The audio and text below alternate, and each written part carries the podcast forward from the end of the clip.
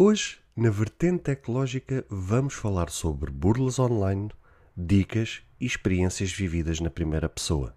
Fica aí para ouvir sobre estes assuntos e muito mais. Olá, seguidores e ouvintes deste fantástico, inigualável podcast de tecnologia. Eu sou André Silva e esta é a nossa, a vossa vertente tecnológica.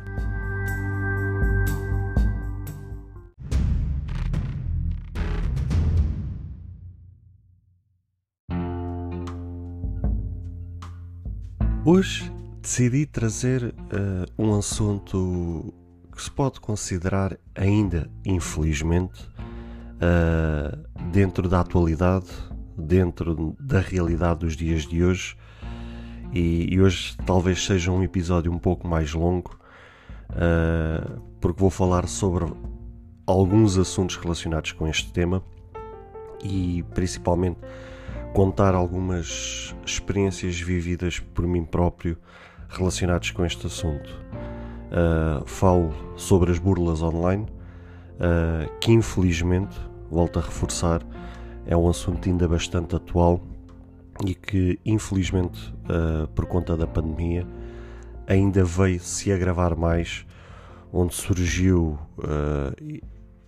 cada vez mais relatos relacionados uh, com este assunto, sobre as burlas, que envolvem desde o OLX, desde o MBWay, desde as SMS de transportadoras como os CTTs, etc. etc.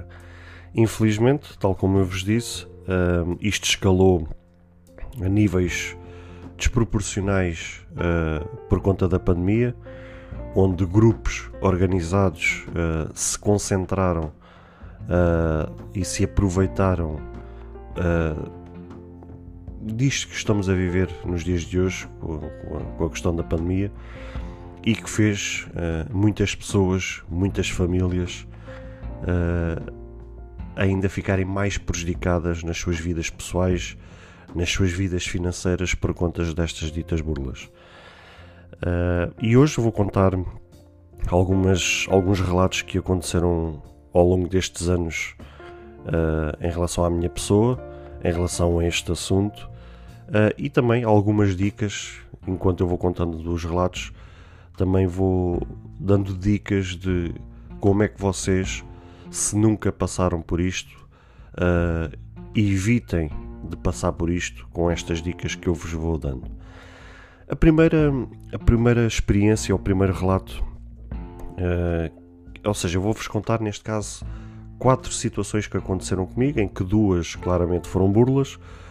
Uh, uma julguei durante muito tempo que, que, poderia ser considerado burla, mas hoje, olhando para trás no tempo, uh, com mais calma, mais friamente, vejo que foi uma, um erro meu por conta falta de, conhecimento, foi mesmo por desconhecimento total, e isso também é uma dica uh, que eu dou: é que vocês estejam sempre informados sobre estes assuntos, justamente para não caírem no mesmo erro que eu caí naquela altura.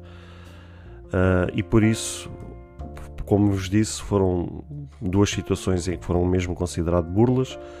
Uh, outro foi que eu considerei burla, mas não, não, ao fim e ao cabo não foi, foi mesmo em erro meu. E outra, e outra situação uh, também basicamente não, não tem assim grande classificação. Isso deixa ao vosso critério para avaliar se foi burla, se não foi burla. Mas ainda assim foram experiências vividas por mim e que eu vou passar agora a contar. A primeira delas todas aconteceu há muitos anos atrás, ainda eu vivia na casa da, da minha mãe.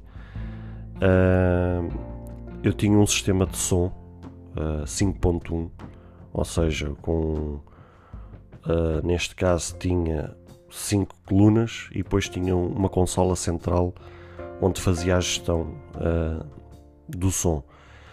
E era um, um, um sistema que eu tinha comprado na FNAC, na altura por impulso junto com um amigo meu que ele olhou para aquilo e disse: é pá, isto é, era grande sistema de som e tal, se calhar visto comprar isto, pá, e eu talvez nem precisasse daquilo, mas naquela do impulso acabei por adquirir. Já na, já na altura penso que aquilo custou-me 80 e tal euros ou 60 e tal euros, uma coisa assim parecida. E era um, um sistema de som até bastante razoável, ainda que tivesse algumas limitações, aquilo salvo errar numa marca chinesa, já não me lembro bem que marca é que era. Ainda usei durante bastante, bastante tempo.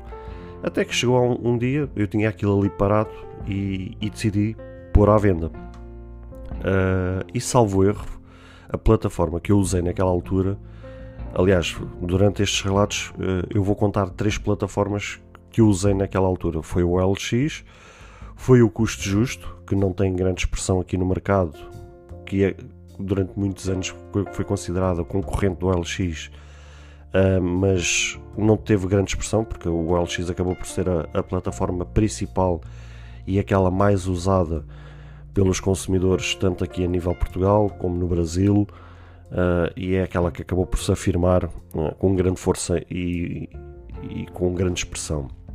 E uma terceira plataforma foi o grande mercado.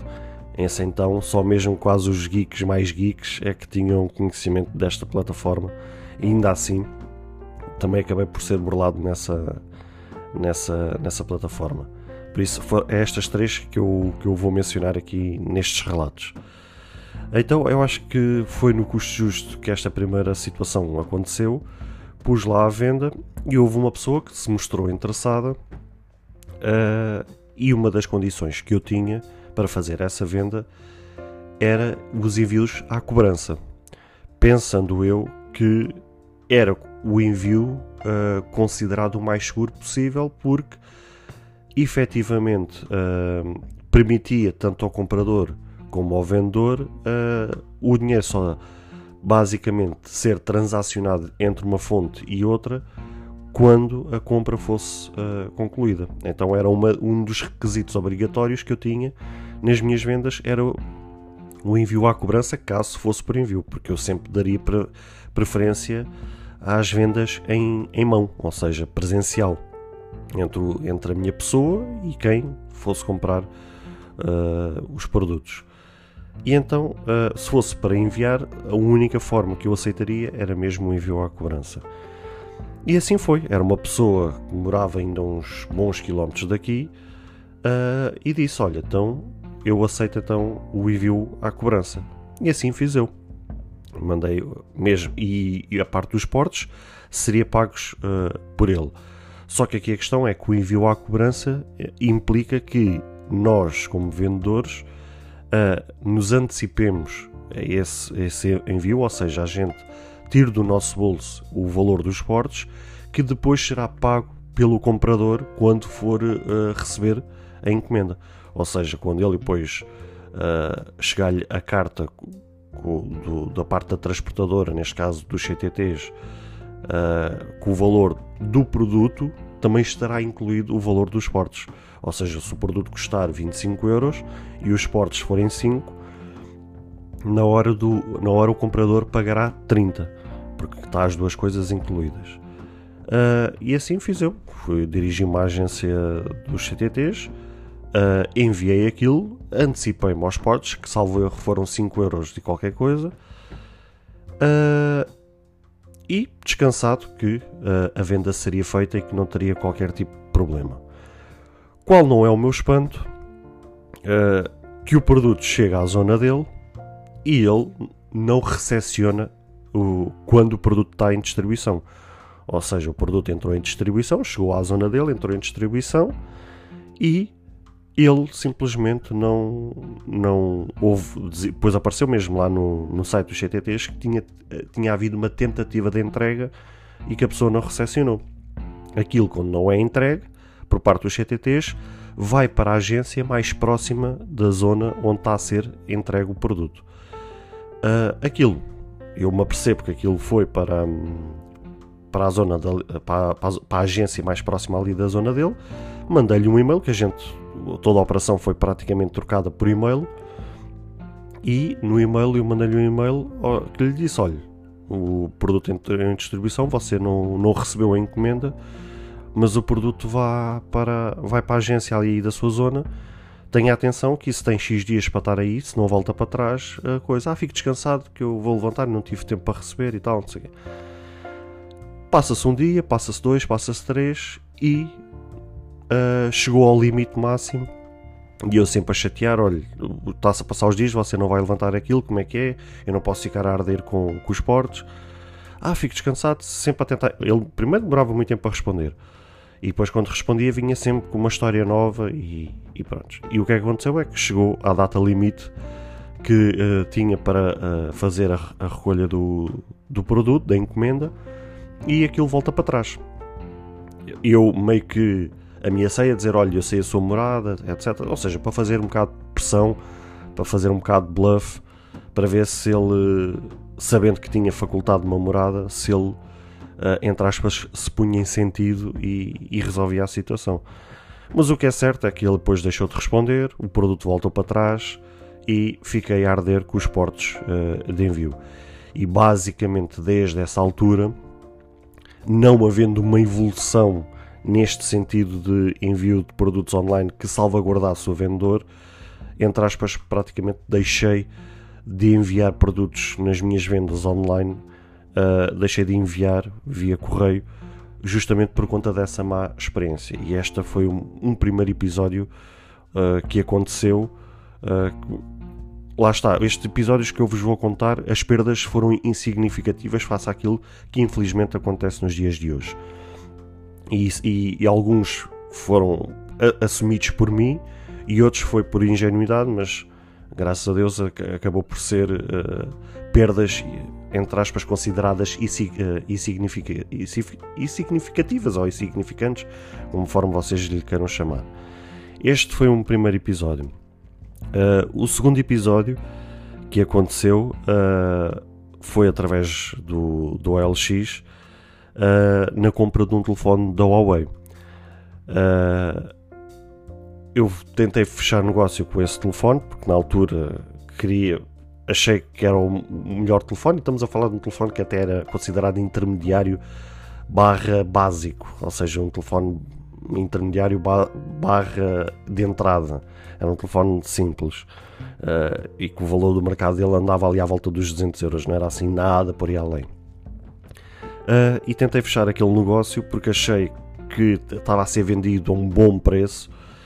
E lembro-me que nesse dia fui para a casa de uma tia minha uh, em Odivelas e, e quando e a, ideia de fechar esse negócio era quando eu saísse dali de Odivelas seguiria para Lisboa uh, para fechar esse negócio. Só que era um negócio que se iria fechar perto de, das 11 e tal, meia-noite.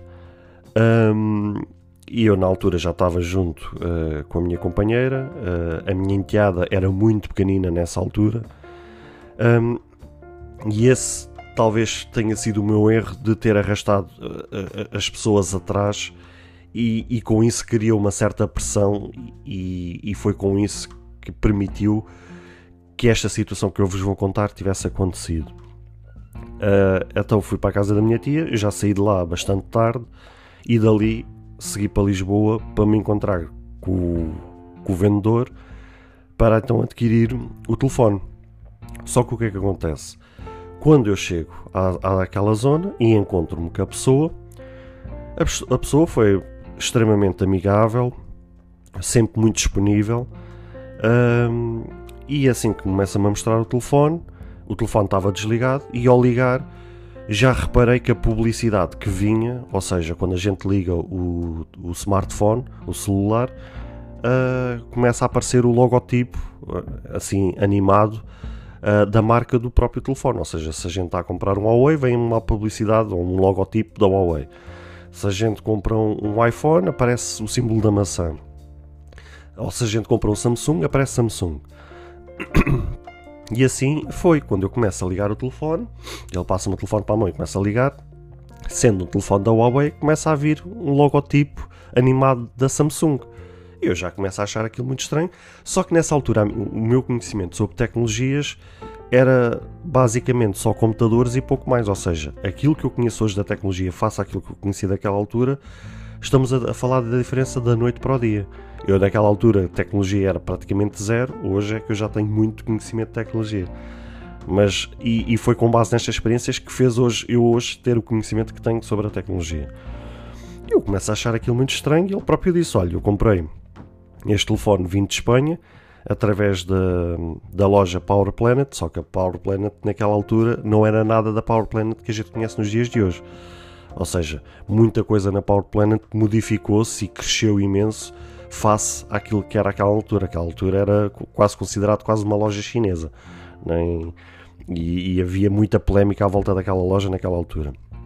E ele disse: Olha, comprei este telefone na Power Planet uh, e eles mandaram-me o telefone assim, uh, mas pronto, eu não me preocupei muito porque o telefone está funcional, não, não tenho tido grandes problemas.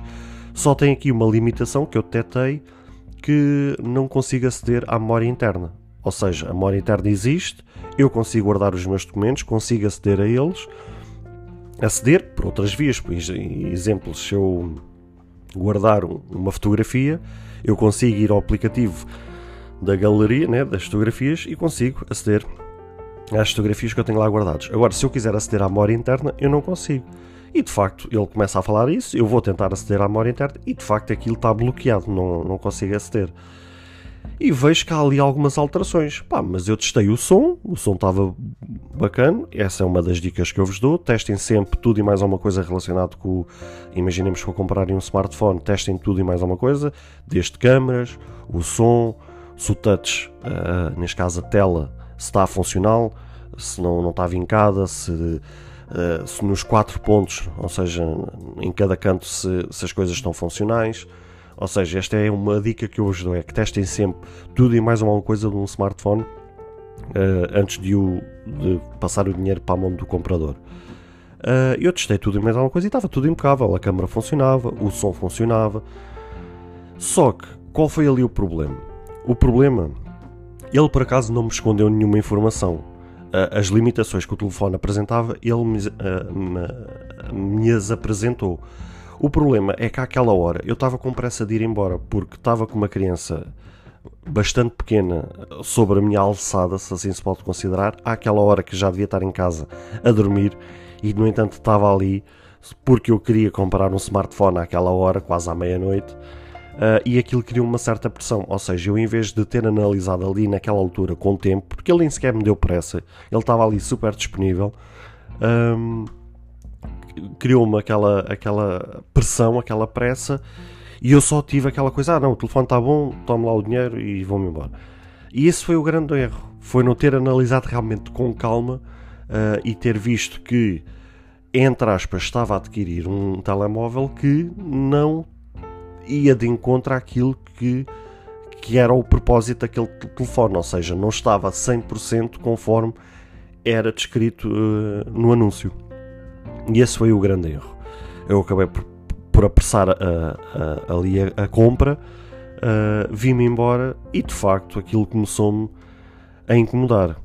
Quando eu cheguei a casa e depois, passado um dia, comecei a usar, aquilo começou-me bastante a incomodar. Ao qual uh, começa a detectar e depois em casa outros problemas que ele por acaso não tinha mencionado, que já não me recordo problemas é que eram, mas sei que eram coisas que limitava bastante o telefone. Uh, e entra em contacto com, com, com, com o antigo vendedor um, pá, a dizer que eu não estou satisfeito com aquilo e queria devolver. Ele primeiro perguntou que problemas é que se passava, eu contei-lhe, ele disse assim: Olha, você teve tempo de ver o telefone Uh, e mesmo assim você decidiu adquirir o telefone tal e qual como ele estava, por isso isso não é um problema meu, mas eu qualquer das maneiras posso me encontrar consigo para tentar ajudar a resolver essa situação, mas fica já deste ponto que, que não se for para devolver o dinheiro eu não vou devolver, porque tal como eu lhe disse, você teve tempo para ver o telefone ainda assim você decidiu comprar. Mas eu convencido que me encontrando com ele e que lhe explicando a situação, que ele, de boa fé, iria devolver o, o dinheiro.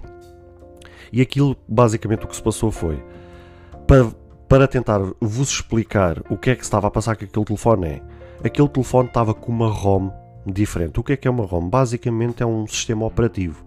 Existe a ROM stock, ou seja, que é o sistema original, e depois existe as ROMs modificadas, que é modificação do próprio sistema que vem incluído no telefone.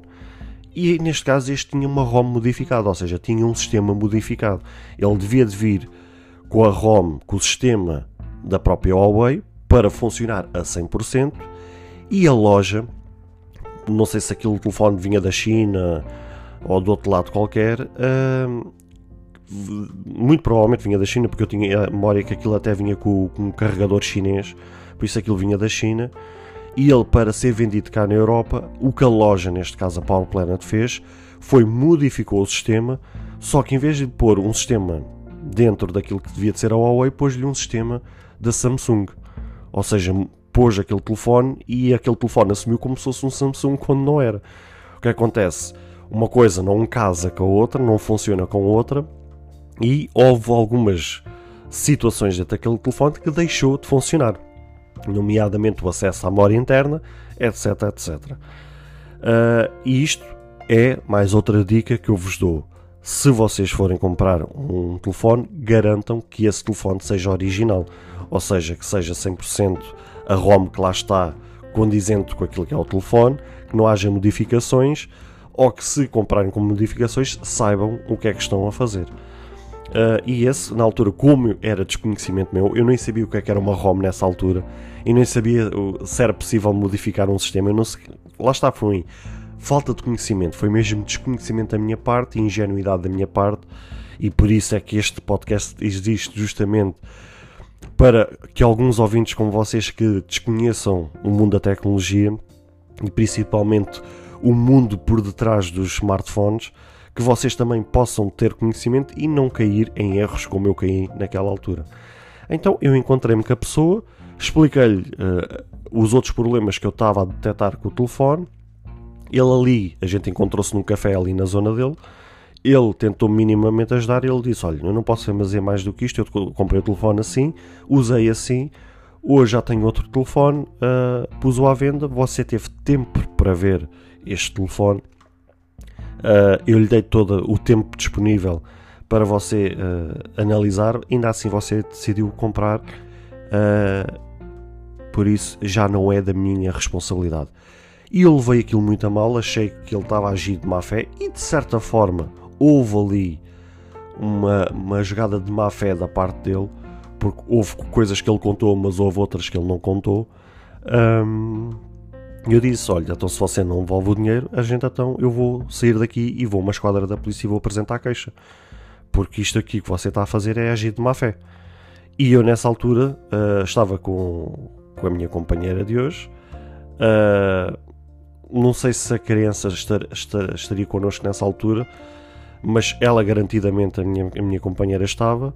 E assim foi, ela ficou no carro, eu fui lá ao café para tentar resolver as coisas com ele, ao qual sem sucesso. E assim foi. A gente saiu dali, ele foi no carro dele, eu fui no meu e a gente se dirigiu à esquadra mais próxima ali da zona. Aliás, eu até lhe perguntei onde é que havia a esquadra, ele até me disse. Fui, apresentei queixa e, e pronto, foi dias de drama em que depois foi aqui que uh, a minha paixão por tecnologia começou a aumentar drasticamente porque eu estava a ver que aquilo não ia dar em nada, porque a polícia também não fez, nem é esse o papel deles, não fez pressão para que ele resolvesse as coisas comigo.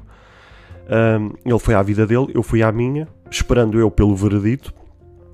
Só que aquilo foi um drama para mim, porque eu na altura, salvo erro, gastei naquele telefone 160 euros e eu estava a ver que tinha gasto 160 euros, que eu tinha ficado a arder com esses 160 euros uh, e com um telefone que eu não ia conseguir fazer nada daquilo.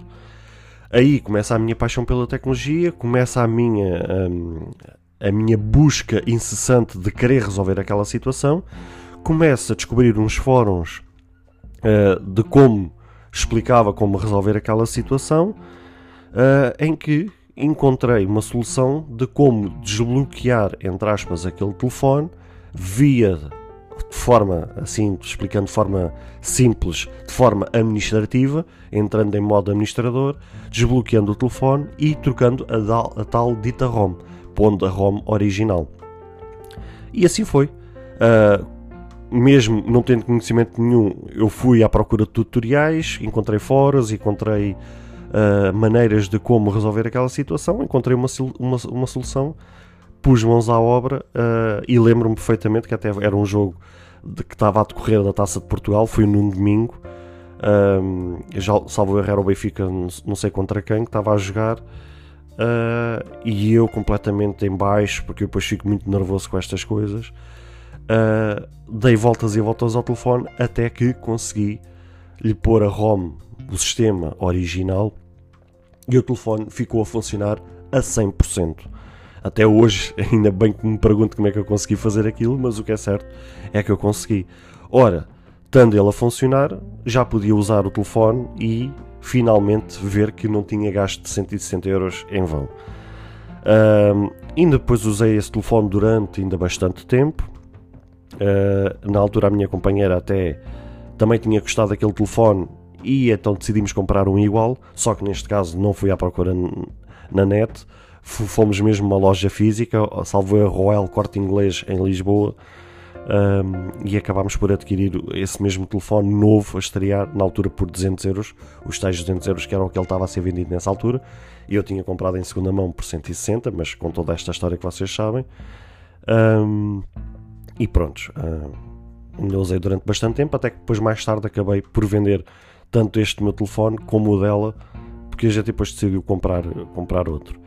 Pronto, esta foi a segunda situação que foi meio burla, meio que não foi, ou seja, foi tudo uh, se proporcionou para aquele episódio ter, ter acontecido. O terceiro episódio uh, aconteceu com o grande mercado, o tal só os geeks mais geeks é que tinham conhecimento desta história. Foi, uh, eu na altura queria comprar uma consola nova e apareceu um tipo a dizer que vendia várias PlayStation 3 novinhas a estrear, com lacre, ainda estavam lacradas, ainda estavam por abrir, por 100 euros. Sendo que aquelas consolas naquela altura estavam a ser vendidas por 250, 300 euros, salvo erro naquela altura. E ele estava a vender novas a estrear a 100. Entrei em contato com ele, ele deu-me todas as informações. E ele disse: Olha, eu perguntei-lhe, então e você envia? E ele enviou, só com uma condição: é que você tem que transferir antecipadamente os portos de envio, que são cerca de 15 euros. E eu, opa, pensei, 15 euros é um valor ainda um bocado elevado, mas perfeitamente dá para assumir este risco. E assim fiz eu. Transferi-lhe 15 euros. Outro erro, e esta é outra dica que, que eu vos dou. Tentem sempre ao máximo evitarem transferir ou enviar dinheiro uh, para um vendedor sem garantias. Eu sei que há muitos que só enviam nessa condição. É preferível vocês perderem esse bom negócio uh, do que estar a enviar antecipadamente dinheiro, seja para quem for, sendo que não há garantias nenhumas. Essa é outra dica que eu vos dou. E eu assim fiz. Enviei dinheiro, cerca de 15 euros, uh, e o que é certo é que fiquei sem esses 15 euros e sem as ditas consolas a gente, aquilo foi tudo negócio trocado entre o grande mercado e depois mais tarde por SMS, porque ele depois facultou o número para eu enviar-lhe o dinheiro. O que é certo é que depois tentei contactar aquele número e nada, e fiquei a arder com, com o dinheiro e nunca vi consola nenhuma. Ou seja, era alguém que montou um esquema uh, nessa, nessa plataforma online para uh, sacar dinheiro de portes uh, para, para enganar as pessoas. E o quarto episódio que eu vos vou contar também foi dentro deste, mas com um, uma lesão, entre aspas, menor face a esta situação. Quando eu decidi uh, comprar iPhone, como vocês saibam, os iPhones são extremamente caros comprados em loja física ou mesmo em loja online, são valores que muitos deles ultrapassam os mil euros. Uh, tentei ver se conseguiria comprar um, um iPhone 11 uh, abaixo dos mil euros. E foi aí que surgiu através do OLX e, e vocês vão perceber com este relato dicas que eu vos vou dar para vocês não cometerem os mesmos erros que eu cometi nessa altura. Surgiu do nada um tipo que estava a vender um, iPhones, um iPhone, neste caso também ele lacrado, segundo as fotos que lá estavam, a, salvo erro por um, 990 euros. Eu ainda tentei negociar o valor e ele até baixou assim consideravelmente, acho que para os 960 ou 950, qualquer coisa assim.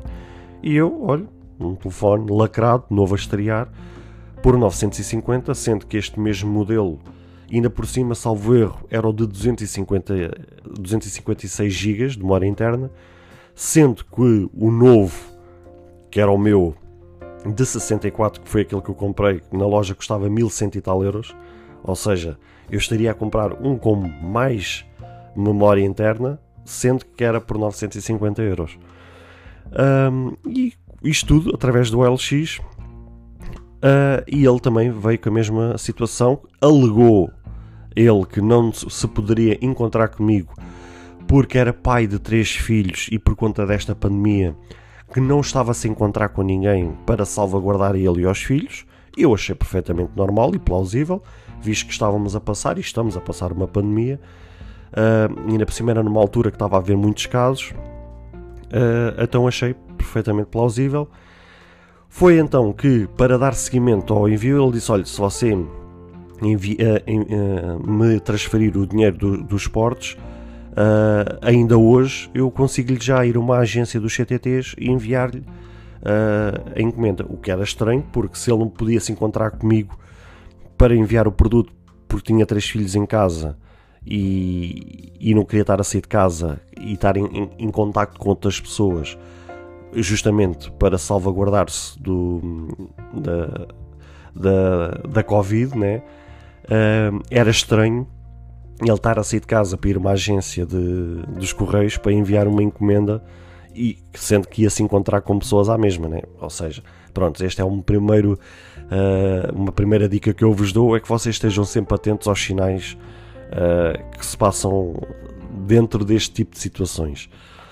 E ele assim fez. Eh, primeiro veio com a conversa que também eram os tais 14 euros e qualquer coisa, ou 15 euros para enviar porque o, OLX tem essas, eh, essa parceria com os CTTs, só quando eu fui pesquisar aquilo, vi que essa parceria uh, e eu fiz a simulação, não dava esses 14 ou 15 euros que ele me estava a querer cobrar, dava cerca 8 euros ou qualquer coisa. Eu disse: olha, como você pode ver aqui, está-me a cobrar menos. Ele, é pá, eu tinha a ideia que era esse valor, mas pronto, uh, vou aqui me informar e ver. E foi quando ele então veio com a conversa que era tão 7 euros e meio. Uh, então já estávamos a avançar com o negócio e ele então disse: Olha, uh, dê-me o seu número, que assim falamos pelo WhatsApp para tratarmos das coisas. Erro, essa é a segunda dica que eu vos dou. Façam toda e qualquer conversação dentro da plataforma do LX. Nunca facultem o vosso número e mantenham sempre as vossas conversações dentro do LX. Nunca saiam do LX qualquer burla é sempre feita do, de fora do LX, porque se for fora do LX, o LX não tem como se responsabilizar, porque eles não têm como controlar o conteúdo, uh, neste, caso a conversação, que foi feita entre o vendedor e o comprador, porque foi feito extra ao LX. Ou seja, mantenham sempre as vossas conversas dentro do LX e não facultem o vosso número. Façam a venda sempre com as conversações dentro do LX, sem precisar de, de, de mencionar o vosso número. O, terceira dica que eu vos dou: uh, evitem de pôr o vosso contacto um, dentro do vosso anúncio. Eu sei que mantendo lá o contacto, a probabilidade de vender é maior, porque um suposto comprador pode pegar no vosso contacto e ligar para vocês para acelerar a, a, a conversação, a, neste caso a, a venda, né, um negócio. Só que é um mecanismo que os aldrabões, os burlões, usam, uh, é o contacto telefónico, que é para instigar a vítima, uh, neste caso, a empurrar para a fraude. Ou seja, a dica que eu vos dou, não metam. Tanto que eu até hoje nunca pus lá o meu contacto telefónico e o que é certo é que eu nunca fui contactado. Um, por burlas, ou seja, porque toda e qualquer conversação que as pessoas queiram adquirir produtos meus é tudo feito dentro da plataforma através por mensagem uh, interna, né, por, pelo, pelo próprio anúncio, porque não está lá o meu contacto, ou seja, a, pessoa não, não tem como contactar a não ser pela própria plataforma. Ou seja, mantenham as vossas conversações dentro do LX e não facultem o vosso, o vosso número no, no, anúncio ou nos vossos anúncios. Mantenham sempre tudo internamente lá. E esse então foi um dos erros. Ehm, ele pediu-me o número, saímos da plataforma e trocámos uh, por WhatsApp. Ele disse: Olha, já estou aqui na agência, uh, eu vou-lhe dar outro número, uh, que é para esse número que você vai enviar via MBWay, que é o número do meu pai, porque eu não, agora não tenho aqui o telefone comigo e ele vai ele é que vai recepcionar esse, esse pagamento. Eu então enviei-lhe os 7,5€ e o que é certo é que assim que envio o, o dinheiro, reparei que quando enviei o dinheiro, a fotografia que aparecia no, dentro da, da aplicação que eu estava a usar para enviar o dinheiro, a fotografia era diferente da fotografia que eu estava a ver no WhatsApp, e logo aí também foi outro sinal que eu vi que alguma coisa não estava bem.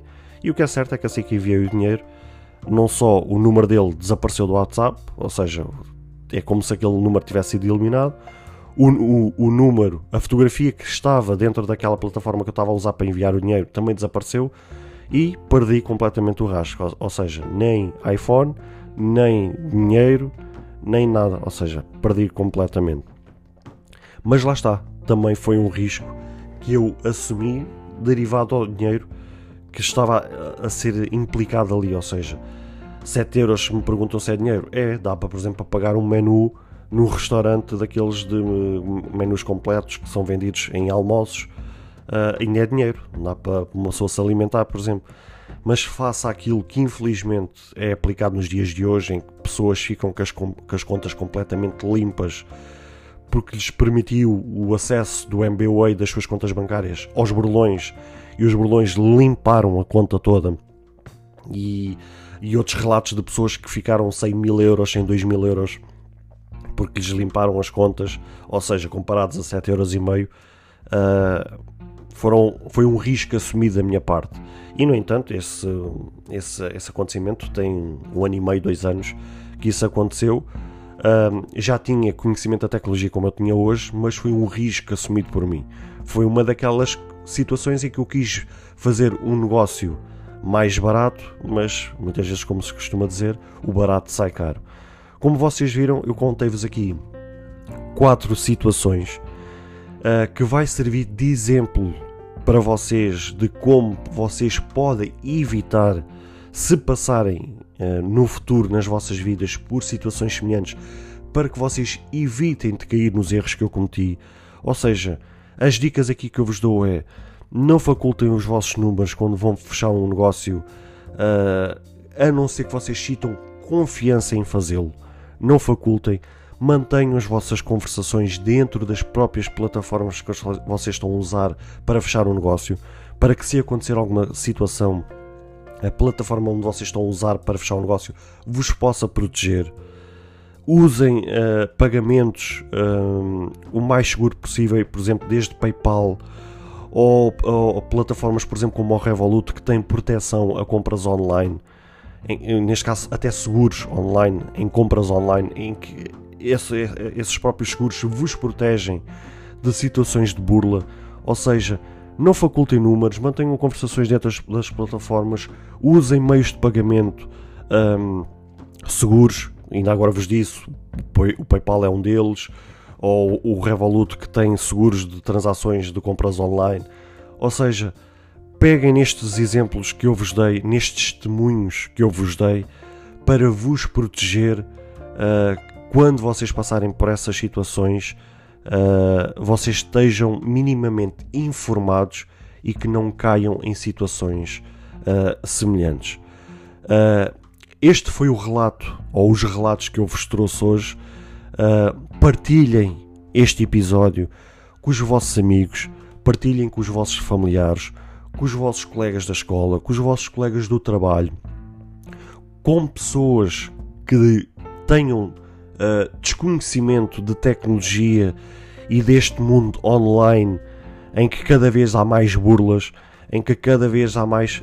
Se vocês me perguntam, André, então, mas fazer transações via online uh, é, é, é perigoso? e, e, é insustentável e é preferível então ir para lojas físicas para evitar que isso aconteça. Não, o que eu estou-vos a dizer é que as burlas ou os burlões estão-se a aproveitar do online porque o online cada vez mais está a crescer face àquilo que é as lojas físicas. As vendas online, vocês forem pesquisar na net e virem as estatísticas, as vendas online, principalmente até que a pandemia, disparou face àquilo que é as lojas físicas e cada vez mais isso é o futuro, é as vendas online, é as transações online e ao mesmo tempo os burlões aproveitam-se deste crescimento das transações online para aplicar os seus golpes, para apl aplicar as suas burlas, e por isso é que existe canais como este, ou podcasts, ou canais de YouTube, ou seja o que for, uh, para uh, alertar as pessoas daquilo que está a acontecer diariamente e para, uh, entre nós como comunidade, ajudar a quem está por fora te da tecnologia, a quem está por fora deste mundo online, a se informarem e não caírem uh, nestas transações, nestas burlas, nestas coisas escondidas uh, neste mundo oculto de, de, transações online, do mundo de compras e vendas online. E por isso é que eu vos peço partilhem este episódio com o máximo de pessoas possíveis uh, e assim vocês vão sentir uh, que contribuíram para que uma pessoa Uh, ou seja, se vocês partilharem este episódio, pelo menos com uma pessoa que seja, já é uma pessoa que vocês estão a ajudar a que não sejam enganadas no futuro uh, por um erro, por algo que, que tinham desconhecimento e neste caso vocês ajudaram uma vida a não ter essa vida prejudicada. Por isso partilhem, uh, tomem cuidado Uh, tomem nota nestas dicas que eu vos passei, nestes testemunhos que eu, que eu vos passei, para vocês não caírem no mesmo erro.